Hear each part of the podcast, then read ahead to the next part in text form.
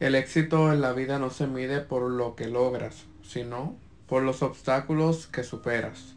Cada roca en el camino es con un propósito, no podemos ignorarla, analicémosla. No toda roca en el camino es negativa, no siempre es de tropiezo. Habrá momentos en que la roca tiene que ser removida por ti para obtener recompensa. Recuerda que aunque le servimos al Shaddai, al Dios Todopoderoso, hay cosas que nos corresponden a nosotros.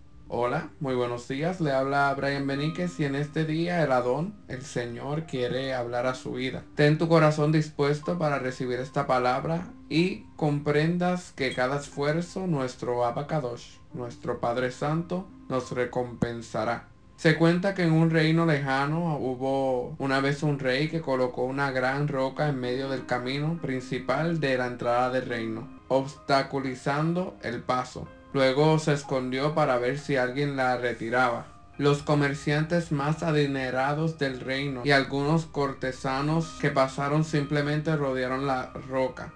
Muchos de ellos se quedaron un rato delante de la roca quejándose y culpando al rey de no mantener los caminos despejados, pero ninguno hizo nada para retirar el obstáculo. Entonces llegó un campesino que llevaba una carga de verduras.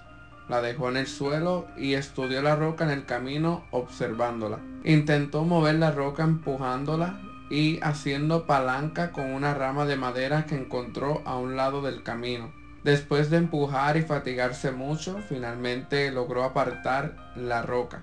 Mientras recogía su carga, encontró una bolsa, justo en el lugar donde había estado la roca. La bolsa contenía una buena cantidad de monedas de oro y una nota del rey, indicando que esa era la recompensa para quien despejara el camino. El campesino aprendió lo que los otros nunca aprendieron. Cada obstáculo superado es una oportunidad para mejorar la propia condición.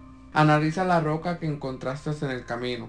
No comiences a reprender ni echarle la culpa al enemigo. Hay piedras que son para fortalecernos, aumentar nuestra sabiduría y aprender a detenernos y analizar antes de tomar una decisión. Aunque la roca parezca imposible de mover, busca la manera de hacerlo y verás qué grandes tesoros esconde para ti.